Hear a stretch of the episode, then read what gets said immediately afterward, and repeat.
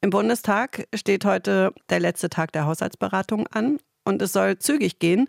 Abstimmung über den Haushalt gleich um 9.05 Uhr, ohne weitere Aussprache. 9.10 Uhr dann Abstimmung über das dazugehörige Haushaltsfinanzierungsgesetz und um 9.30 Uhr dann schon der Beginn der Sitzung im Bundesrat. Aber dann ist es vorbei mit der Schnelligkeit.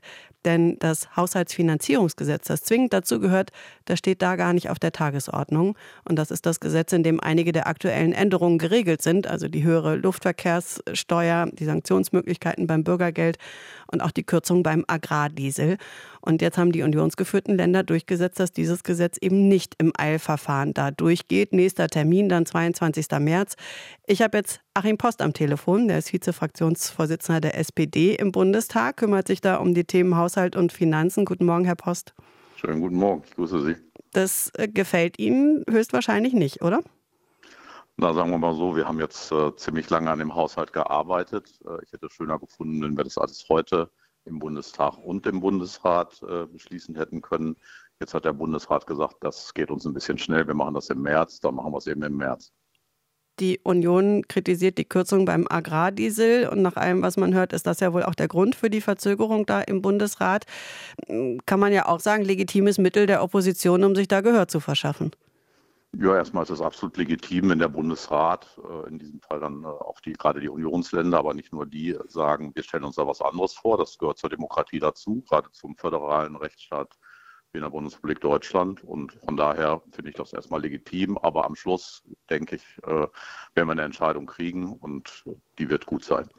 Und die kritischen Stimmen kommen da aber nicht nur aus der Opposition, sondern auch aus ihrer Partei. Die SPD-geführten Länder Mecklenburg-Vorpommern, Niedersachsen und Saarland haben einen Entschließungsantrag eingebracht im Bundesrat, in dem es heißt, die Agrarwirtschaft werde überproportional belastet und man solle sich doch bitte länger Zeit nehmen für die Kürzungsschritte. Also waren die Sparmaßnahmen dann vielleicht doch mit zu heißer Nadel gestrickt? Also der Bundestag hat sich ja auch sehr klar geäußert, äh, auch viele aus meiner Fraktion, ich auch als der erste Vorschlag aus der Bundesregierung kam, äh, gleich zwei größere Maßnahmen für die Landwirtschaft äh, zu streichen. Die Subventionen für den Agrardiesel und äh, Steuervergünstigungen haben wir sofort gesagt, das ist zu viel, das ist überproportional viel. Dann gab es einen neuen Vorschlag oder es gibt einen neuen Vorschlag der Bundesregierung, der die Steuervergünstigung wiederherstellt, beim Agrardiesel zu einem langsamen Abschmelzen kommt. Und jetzt ist es völlig in Ordnung, wenn die Bundesländer, auch SPD-geführte Länder, nochmal sagen, gerade große Agrarländer, wie Mecklenburg äh, und äh, Niedersachsen, äh, dass man das noch anders machen muss. Also das ist ein ganz normaler Verhandlungsprozess. Das gehört zu Haushaltsverhandlungen dazu.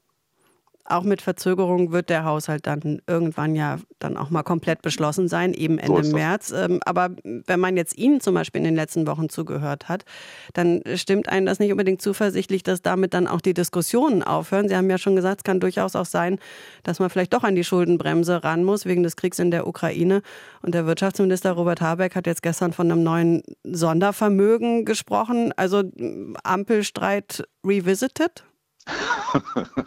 Na, ich hoffe doch nicht. Also erstmal, Streit gehört dazu äh, in einer Demokratie, sowohl zwischen Regierung und Opposition, zwischen Bund und Ländern, haben wir gerade darüber geredet, aber auch gelegentlich innerhalb äh, einer Koalition. Das war in einer großen Koalition so, das ist mit drei Partnern noch ein bisschen schwieriger. Ich gehe davon aus, dass man das alles sehr vernünftig und reflektiert macht. Aber Sie haben recht bei der Frage, wie man neue Finanzierungsmöglichkeiten für die großen Aufgaben mobilisiert, äh, gibt es unterschiedliche Ansichten, gerade zwischen der FDP auf der einen Seite, aber in diesem Fall auch zwischen den Grünen und der SPD auf der anderen Seite.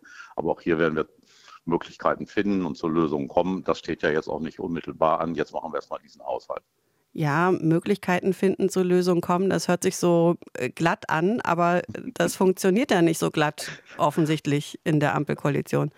Naja, ich meine, wir reden über eine ziemlich wichtige Frage, nämlich darüber, wie man eigentlich in Zeiten wie diesen, die ja doch außergewöhnlich sind, mit zwei Kriegen in der Ukraine und im äh, Nahen Osten, auch mit drei Hochwassern mittlerweile, das wird ja häufig vergessen, wir zahlen jetzt noch Geld dafür, völlig zu Recht, für die Flutkatastrophe 2021 in Nordrhein-Westfalen und Rheinland-Pfalz. Wir hatten äh, Ende letzten Jahres ein Ostseehochwasser in Mecklenburg und Schleswig-Holstein, was historisch war. Das ist ja alles klar, Herr Post, aber die FDP will trotzdem nicht an die Schuldenbremse ran.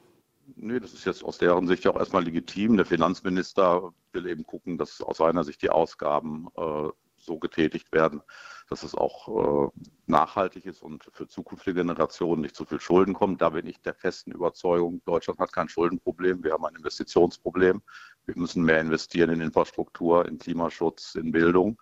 Äh, aber ich bin ganz sicher und zuversichtlich, das sage ich nicht nur so, äh, weil ich bei Ihnen gerade im Radio bin, dass sich die Ampel einigen wird. Wir haben uns auch auf diesen Haushalt geeinigt, äh, was vor zwei Monaten niemand erwartet hätte nach dem Karlsruher Urteil. Achim Post sagt das. Der ist der Vizefraktionsvorsitzende der SPD im Bundestag. Danke für das Gespräch heute Morgen, Herr Post. Ich bedanke mich. Bis dann. Tschüss. Tschüss.